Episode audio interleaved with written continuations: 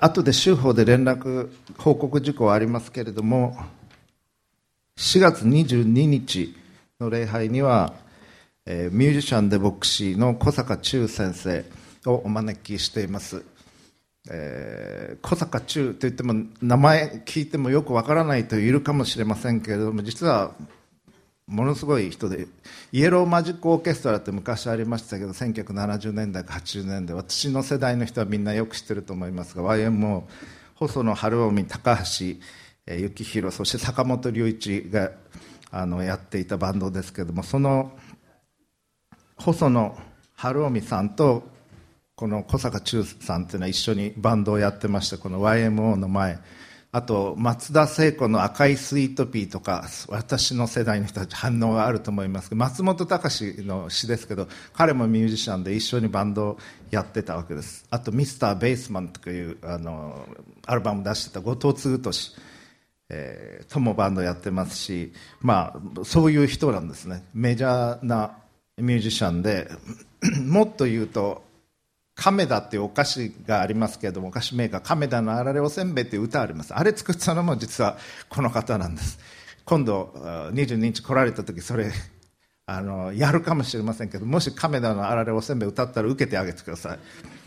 まあそういう方です。小坂忠さんっていうのはあのメジャーのミュージシャンでそれから確かお嬢さんが具合が悪くなって癒された神様によってということだったと思いますけどそれを通しクリスチャンになってでその後に牧師として働きをされています。昨年がんが見つかってすごくひどい状態だったんですけれども、えー、リカバーをされてこの4月にはあのご奉仕来てくださるということですので非常に楽しみに私もしていますしぜひしておいていただきたいと思います。このチラシがそうです。4月22日の礼拝。普段と同じように朝の11時の礼拝の説教もそしてその中で音楽もされることになっています。さあ先週はイースターでした。イースターというのはイエス・キリストが復活をされたその出来事をお祝いするその日です。そしてその次の週に私たちはいます。神はイエス・キリストを救い主としてお送りになりそしてイエス・キリストは人々に教えを教え人々の病を癒し体の不具合を癒し死者をよみがえらせ人々を叱責し守り導きすべて愛をもってされました。イエス・キリストがされたことはすべて愛のゆえです。神がなさることはすべて愛のゆえです。今日の説教題は神は愛なりです。ちょっとこれ皆さんにぜひ覚えてほしいので一緒に言っていきましょう。後について言ってください。神は愛なり。はい。愛なり。神は愛なり。はい。神は愛なり。今日覚えていただきたいことはこのことです。神が愛であるということ。そして神は愛以外の動機によっては何もなさらないということ。そして神が神は愛なりという言葉が記されているのが新約聖書ヨハネによる手紙第1の4章に記されています。4章の8節16節に記されています。今日はその箇所をお読みしていきます。プロジェクターに出ますのでご参照ください。ヨハネはイエス様十字架にかかられた時に十字架の身元にいました。聖母マリア様と共にそしてイエス様ご自分の命が捧げられることを知りマリア様にそこにあなたの息子がいます。そしてヨハネにそこにあなたの母がいます。と語りかけヨハネはマリア様を引き取って引き取られたわけです。そしてマリア様は息子としてヨハネと共にその後の生涯を生きて行かれました。ですからマリア様からも多くのことを学んだでしょう。ヨハネは他の弟子たち以上に、えー、そしてヨハネは愛について語るんです。ヨハネが一番十二弟子の中で愛について語ります。それは彼の理解が深かったということもあるかもしれません。お読みします。第一ヨハネ4章の7節から。愛する者たち私たちは互いに愛し合いましょう。愛は神から出ているのです。愛のある者は皆神から生まれ神を知っています。愛のない者に神は分かりません。なぜなら神は愛だからです。神はその一人子を世に使わしその方によって私たちに命を得させてくださいました。ここに神の愛が私たちに示されたのです。私たちが神を愛したのではなく神が私たちを愛し私たちの罪のためになだめの供え物としての御子を使わされました。ここに愛があるのです。愛する者たち。神がこれほどまでに私たちを愛してくださったのなら私たちもまた互いに愛し合うべきです。未だかつて誰も神を見た者はありません。もし私たちが互いに愛し合うなら神は私たちのうちにおられ神の愛が私たちのうちに全うされるのです。神は私たちに御霊を与えてくださいました。それによって私たちが神のうちにおり神も私たちのうちにおられることが分かります。私たちは御父が御子を世の救い主として使わされたのを見て今その証しをしています。誰でもイエスを神の御子と告白するなら神はその人のうちにおられその人も神のうちにいます。私たちは私たちに対する神の愛を知りまた信じています。神は愛です。愛のうちにいる者は神のうちにおり神もその人のうちにおられます。以上です。神は愛ですとありました。神は愛なり。それは真実です。神が愛であるということ。神は愛以外の動機によっては何もなされないということ。皆さんの人生のうちに起こっている全てのこと。神が許されたこと。それは愛のゆえです。私たちにはすぐにはその答えが見えないことがあります。なんでこんなことが起こるのか。ある場合には神様に対して疑いを持つことさえあるでしょう。それでもその背後にある真実。それは神が愛であるということなんです。じゃあそのことは私たちにどういう真理を教えてくれるでしょうか。今日2つのことを申し上げていきます。我々が知らなければならない2つの真理。それまず第1番目に愛である神が私たちのもとに来られたということです。愛である神が私たちのもとに来られたということ。私たちが神のもとに行くことが先ではないんです。私たちが神を愛することが先ではない。まず神が私たちのもとに来られたということなんです。私たちが友達と喧嘩をしたらあるいは誤解があったりするならば仲違いがあったりするならば私たちが感じるのはあの人がまず謝ってくるべきだ。あの人が謝ってきたらまあそれを受け入れてもいいでしょう。許してあげます。というふうに思います。それは普通です。悪い方が謝罪をする。それが当然だと思います。しかし神と人間との間においてアダムとエバが罪を犯しました。悪いのはどちらか。神か人間か。明らかに人間が悪かった。人間が神に対して罪を犯し神を裏切り神を傷つけ神から離れていきました。どちらの方から歩み寄ってきたのか。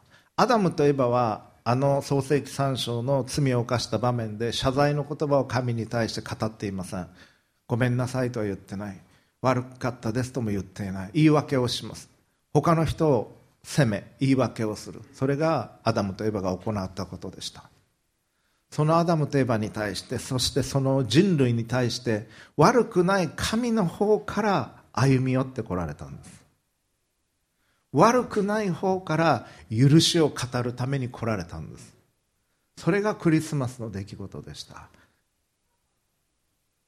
神は私たちを見てかわいそうに思い憐れみを持って私たちを見私たちのために救い主を送ることを決められその準備を長い間かけてなしてくださいました。預言者たちを送り預言者たちを送り預言者たちを送りイスラエルの民を整え救い主が来る準備をして来られました。しかしイスラエルの民はその準備に従わなかった。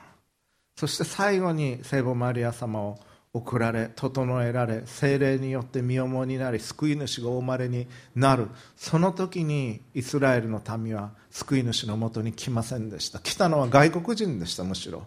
東方の博士たちが救い主はどこにおられますかと来た。そして名もない貧しき羊飼いたちのもとにその救いのメッセージが届けられました。学者たちも王も救い主のもとには来なかった。そればかりかイエス様がお生まれになったということを救い主がお生まれになったということを知るとヘロデ王はその辺りにいた幼子たちを皆殺しにしました。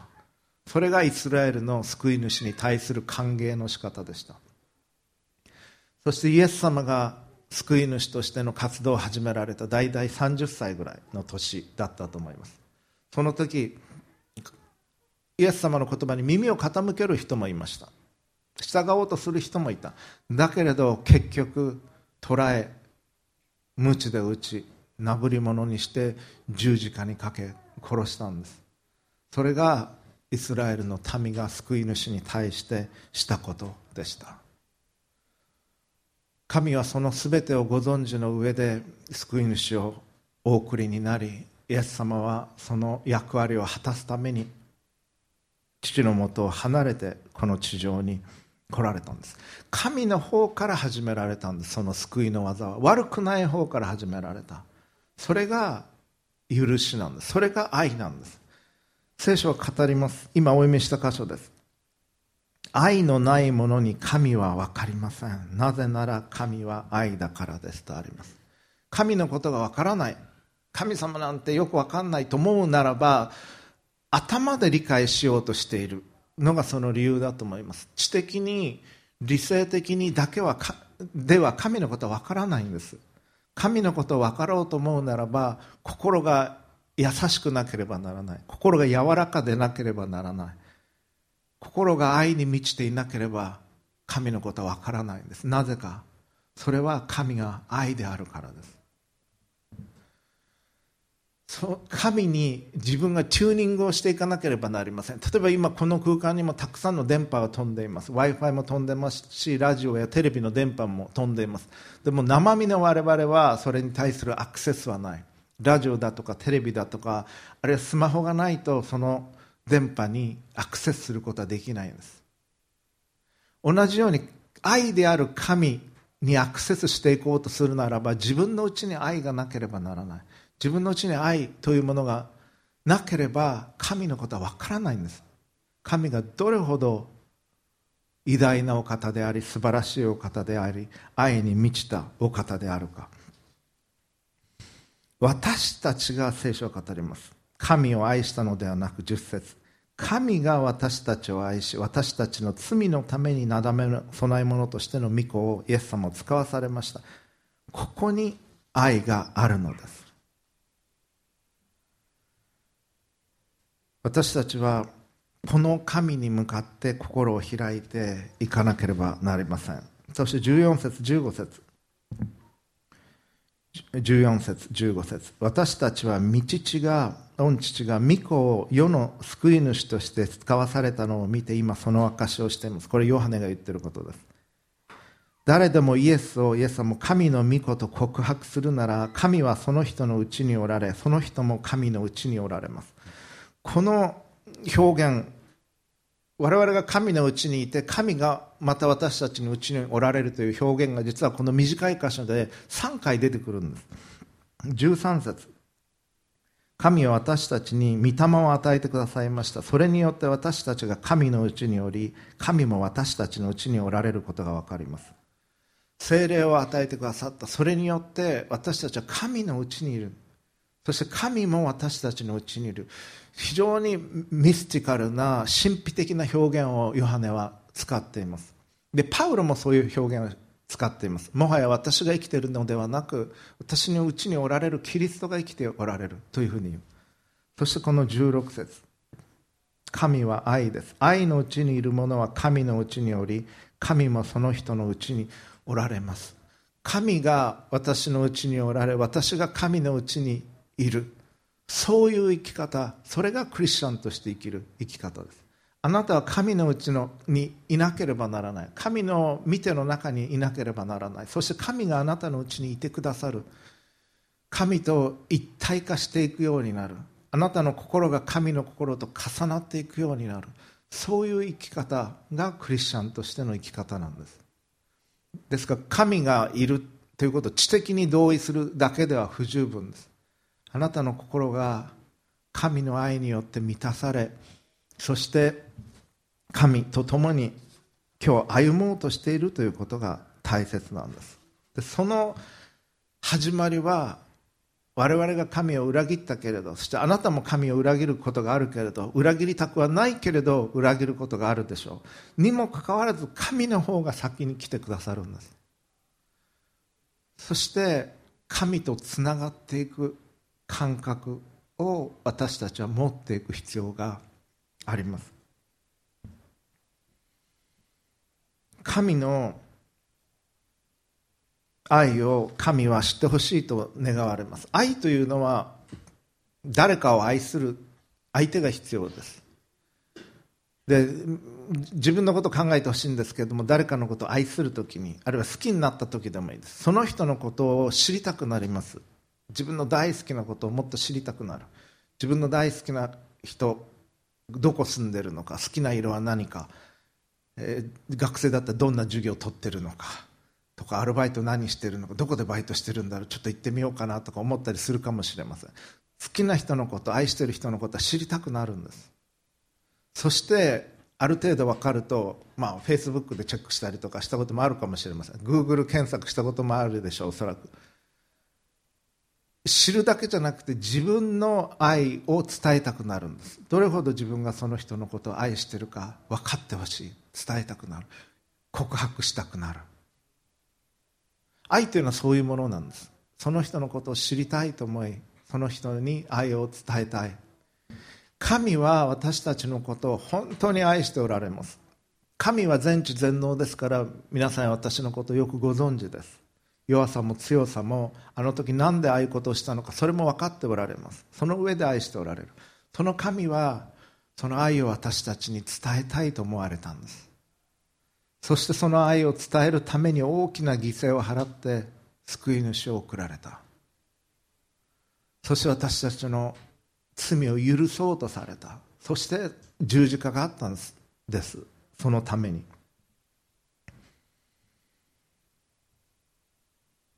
神の愛を感じられない時。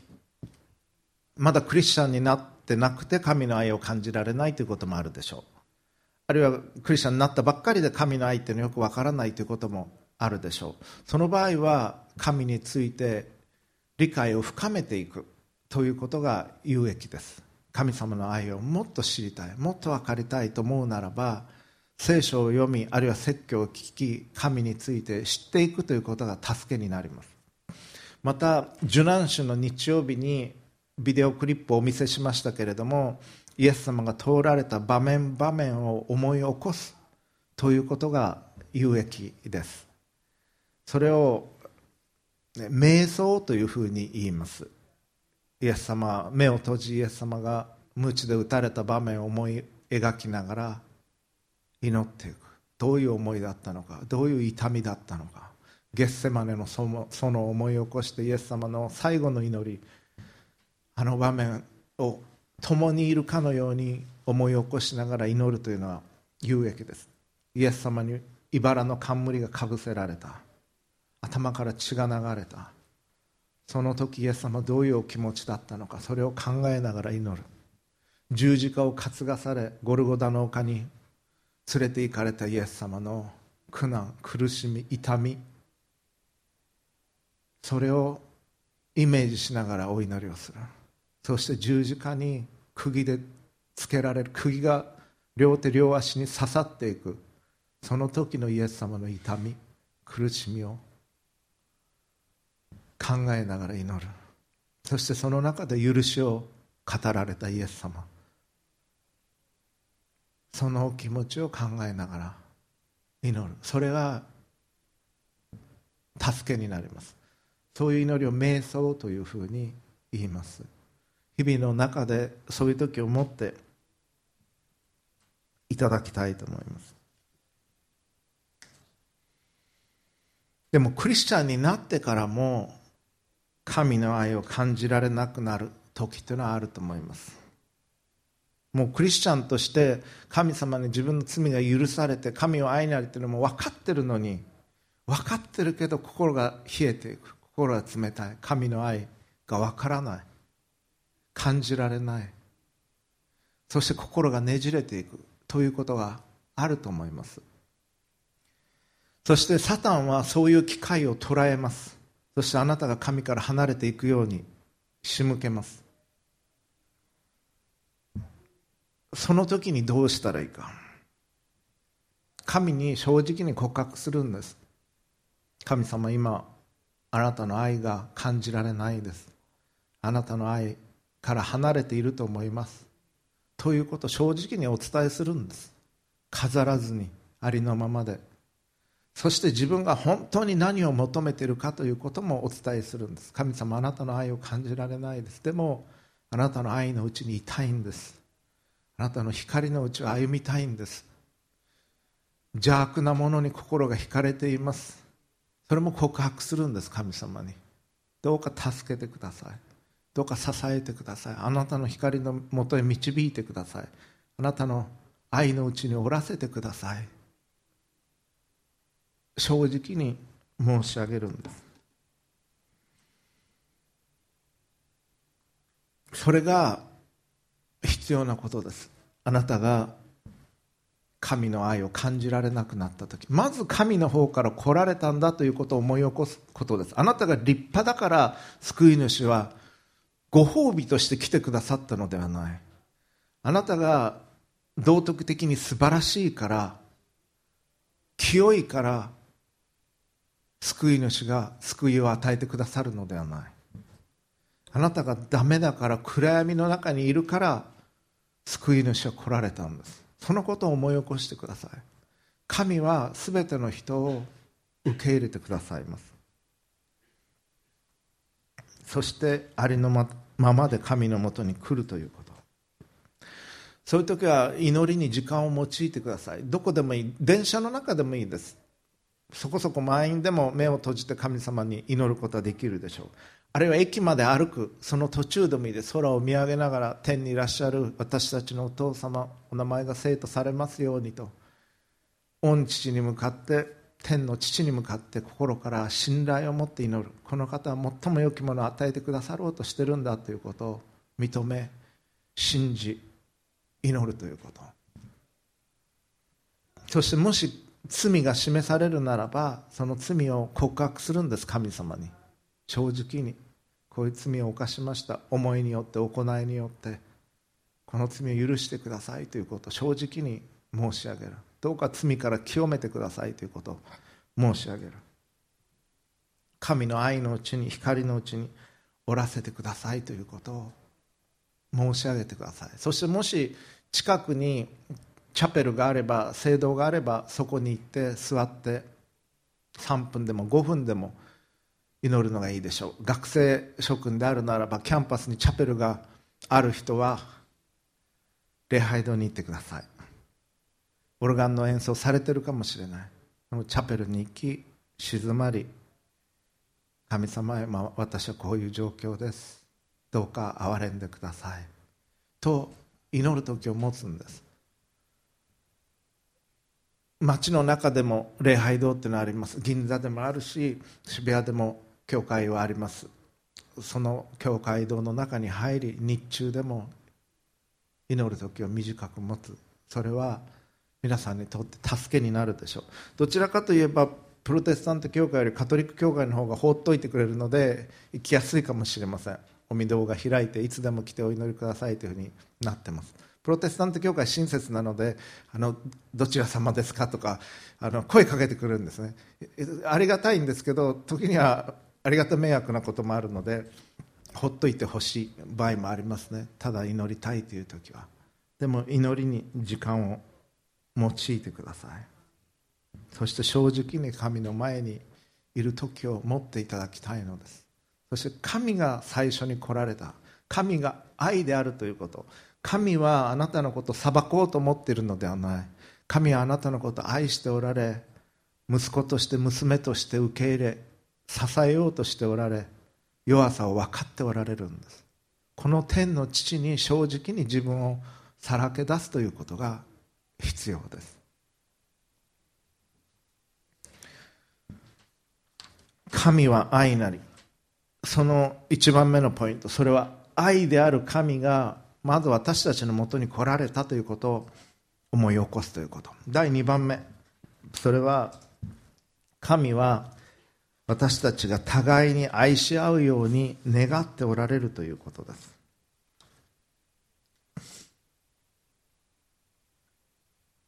愛する者たち私たちは互いに愛し合いましょう。愛は神から出ているのです。愛のある者は皆神から生まれ神を知っています。互いに愛し合いましょうとあります。母親の愛子を愛する愛それも神から出てるんです。どんな愛であっても愛は全て神から出ています。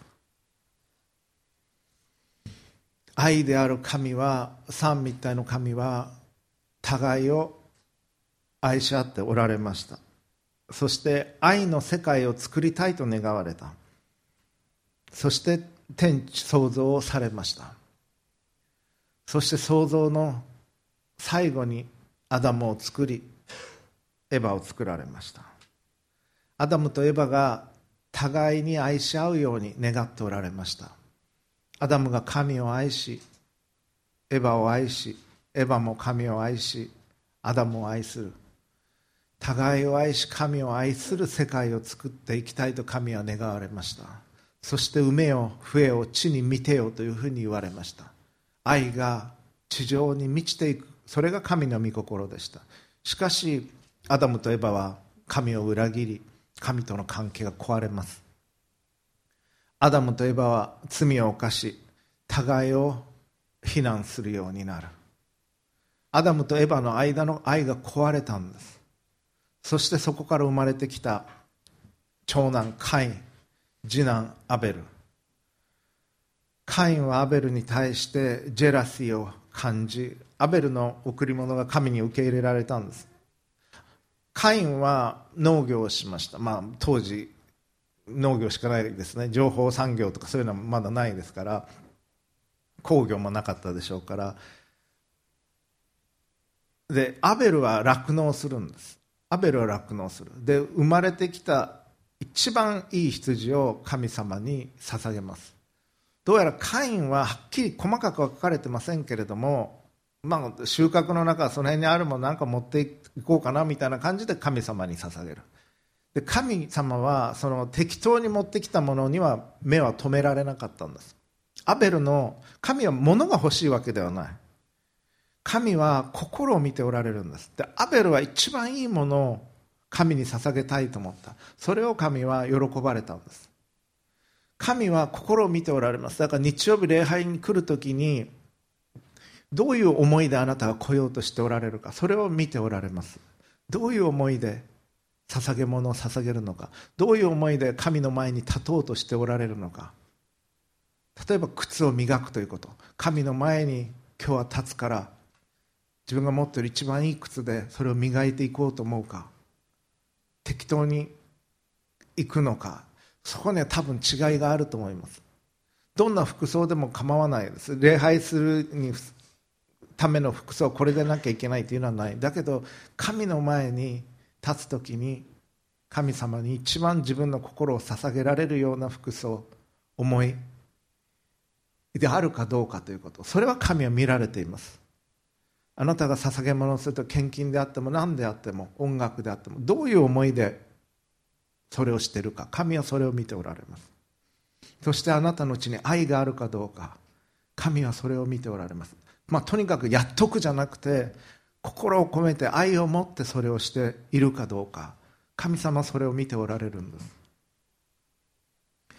神はこの世界が愛で満たされるように願っておられました。だけどアダムとエバの間の愛が壊れそしてまあブブロークンファミリーと言ってもいいかもしれない。カインは弟アベルに対してジェラシーを感じアベルを野原に呼び出します。今で言うと体育館の裏に呼び出します。そして弟アベルを殴り殺します。アダムとエバの家庭っていうのはそういうふうに始まっていったんです。兄が弟を殺す。ジェラシーのゆえに。それが罪の結果でした。神はそれを良しとはされませんでした。梅を笛を地に見てよと言われました。しかし憎しみを持った人々が世界に満ちていくことそれは神の御心ではありませんでした。もともとのプランではなかった。神が願っておられることそれは愛である神を私たちが神の愛を知り神を愛すること神の愛にとどまること。そして私たちが互いを愛すること。そのことを願っておられるんです。11節愛する者たち神がこれほどまでに私たちを愛してくださったのなら私たちもまた互いに愛し合うべきです。12節いまだかつて誰も神を見たものはありません。もし私たちが互いに愛し合うなら神は私たちのうちにおられ神の愛が私たちのうちに全うされるのです。私たちが神を愛し互いに愛することいつも言ってます。イエス様が言われて一番大切な戒めそれは心を尽くし精神を尽くし思いを尽くし力を尽くしてあなたの神である主を愛するということ。それが一番大切。そして自分を愛するように隣人を愛しなさいと言われた。ヨハネはヨハネもここで繰り返しています。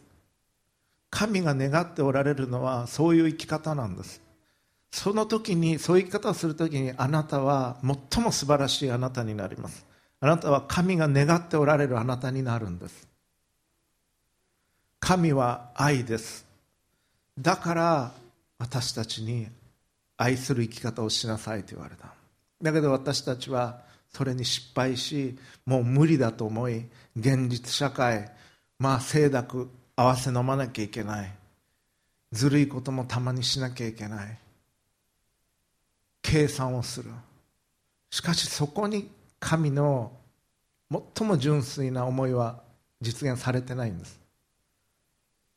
神は愛なりと今日3度皆さんは言われました。それは真実です。そしてこの方は私たちが愛のうちに生きるように願っておられるんです。そしてそのような生き方をするときに神からの祝福を受け取ることができます。どうやって愛することを学んでいくのか。おそらく神はアダムとエバを作られたということは男女の愛を通し愛することを学んでいってほしいと思われたんだろうと思います。アダムとエバが本当に愛することによって神に対する愛を増し加えていくということがあったんだろうと思います。でもあの家庭に愛はなかったのかもしれない。親の愛子供が生まれることによって親はある意味で愛することを学んでいきます。自分に子供ができて初めて親の愛に感謝をされたという方もいらっしゃるでしょう。新しい赤ちゃんが何人も生まれてきています。私たちの教会で。今その腕に赤ちゃんを抱いておられる方々もいらっしゃいます。自分に子供ができて初めて自分がどれほど愛されて育ったかというのが分かるという経験があると思います。男女の愛を通しまた親子の愛を通し友人たちの愛を通し愛することを学んでいくんです私たちは。そしてその愛が広がっていくことを神は願っておられた。まず神からの豊かな恵みを愛を受け取ります。そして自分が満たされそして愛することを学んでいく。そして愛することには犠牲が伴います。赤ちゃんが生まれてくるときに夫婦はもはやそれまでとは生活が変わってきます。赤ちゃんは夜中に起きます。100%起きます。そうするとおむつを替えてあげなきゃいけない。ミルクを飲まさなければならない。誰だって寝てたいです夜中中。だけど夜起きてミルクを与えおむつを変える。愛する時に犠牲を払うんだなということを学んでいくんです。そして愛することを学んでいく。神は私たちを愛しそのために犠牲を払われました。今も払っておられます。私たちは神の心を傷つけ神の願ってないことをし神のことを忘れ神を無視し神の心を傷つけています。しかし神は私たちを愛し天の父と父として私たちに必要なものを今も与えていてくださる。神は愛なり私たちはそのことを知らなければなりません。しかし私たちは神の愛に感謝する代わりにあれが足りないこれも足りない。なんで神様これをくれないんですか？というわがまま息子のようにわがまま娘のように文句を言うんです。そして神の愛なんか感じられないなどという。でもそのことも神は分かっていてくださるんです。その上で私たちのことを愛していてくださるんです。愛について語られている有名な章それは第一コリントの13章ですお読みします。聞いててください。パウロが書いたコリント人への手紙第一。13章4節から。愛は寛容であり愛は親切です。また人を妬みません。愛は自慢せず傲慢になりません。礼儀に反することをせず自分の利益を求めず怒らず人のした悪を思わず不正を喜ばずに真理を喜びます。すべてを我慢しすべてを信じすべてを期待しすべてを耐え忍びます。愛は決して耐えることがありません。愛はこれから分かることは愛は単なる感情ではないということです。愛は我慢をする。妬まない。自慢をしない。親切である。礼儀正しくある。傲慢にならない。自分の利益を求めない。怒らない。人のした悪いことを思い出さない。不正を喜ばずに真理を喜ぶ。信じ期待し耐える。これが愛だというふうに語っています。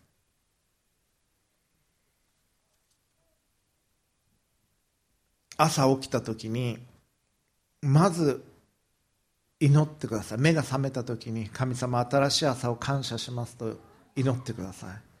神様新しい朝を感謝をします。どうか今日あなたの愛のうちにおらせてくださいと。祈ってください。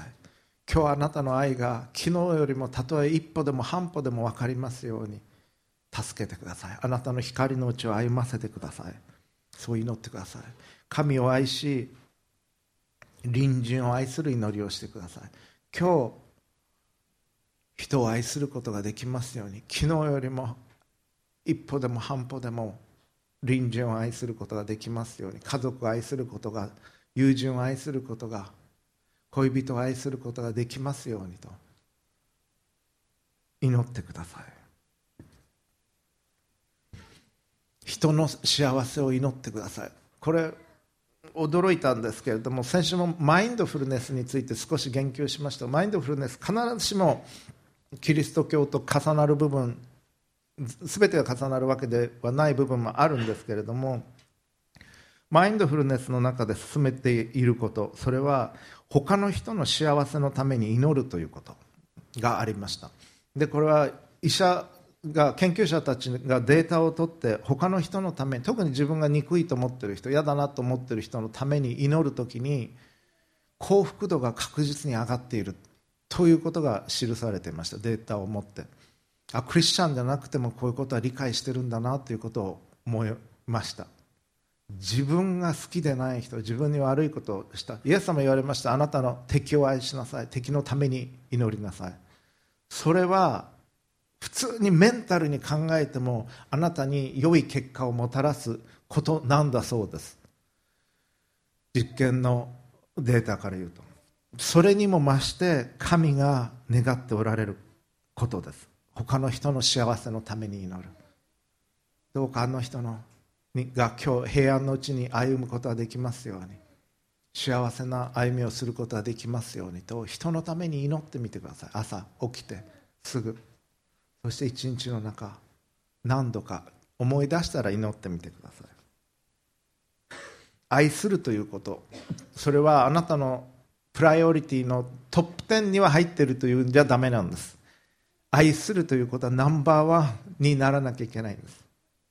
愛するということが中心になければ神が願っておられる生き方をあなたはしてないんです。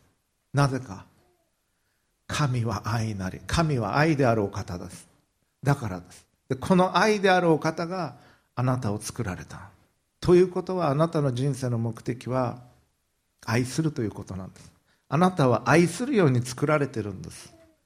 あなたは人を許し耐え我慢をし神を愛し隣人を愛するように作られてるんです。その時に一番美しいあなたになっていくんです。あなたが人を憎む時あなたの本来の姿ではない。だから胃が悪くなり眉間にしわがよりブルーな気持ちになります。あなたは憎むように作られてない。神は愛なりこの愛である神があなたを作られあなたを愛のうちに置いておられるんです。その愛を感じ受け取りどうか神を愛してください。そして自分を愛するように隣人を愛してください。それが神があなたに願っておられることです。まだクリスチャンでないならばどうかこの愛を知っていただきたい。クリスチャンになって間もないならばもっと深く知っていただきたい。クリスチャンになってしばらく経ちその愛から離れ心が冷えてしまっているならそういう人もいるでしょう。正直に申し上げてください。神様に。自分がどういうところにいるか。そして神様の助けを求めてください。神は助けをお与えになります。そして宗教改革者マルティン・ルターが語ったように聖母マリアに助けを祈ってください。どうか私のために祈ってくださいと。ルターは宗教改革を起こした後にそのことを明確に記しています。祝福を与えるのは神です。聖母マリアは神ではない。救い主でもない。だけど私たちのために祈ってくださる母であるということ。母の愛が必要なんです。どんなにどんな状況の中にあっても優しく包んでくださる母の愛をあなたは必要としてるんです。そのことを聖母マリア様にお願いすることもできるということを知っておいていただきたいと思います。今日は神は愛なりということをお話をしてまいりました。そして私たちが覚えておくこと。それはまず愛である神が私たちのもとに来られたということ。そして神は私たちが神を愛し隣人を愛するように願っておられるということです。共にお祈りを捧げましょう。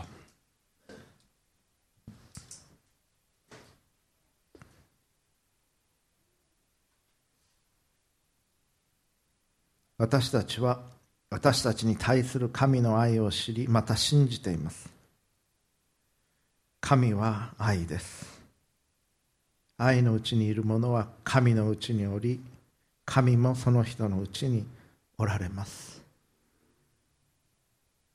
御父あなたの豊かな愛に感謝をいたします。あなたは私たちをこよなく愛していてくださいます。そして私たちをその愛のうちに招いていてくださいます。どうかそのあなたの愛のうちにおらせてください。イエス様あなたが通られた道をいつも覚えさせていてください。愛のゆえにこの地上に来られ愛のゆえにあの道を通られ愛のゆえに十字架にかかられ愛し続けてくださったことを感謝をいたします。そして神を愛すること隣人を愛することを教えてくださり見せてくださいました。私たちがあなたと共に歩むことができますよう助けてください。あなたの光のうちにおらせてください。一切の闇を砕いてください。私たちのうちにある闇をあなたが砕いてくださりあなたの光を私たちの人生に充満させてください。私たちに闇は必要ありません。あなたの愛のうちにおらせてください。あなたの息子として娘として歩ませてください。